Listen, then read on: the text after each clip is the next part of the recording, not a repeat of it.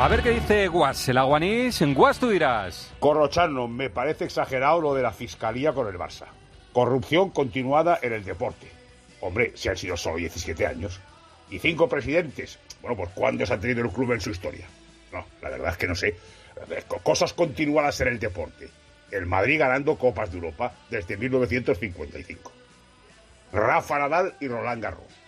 14 veces, tiene 36 años. Si le quitamos los que anduvo a gatas por Manacor, eso es continuidad.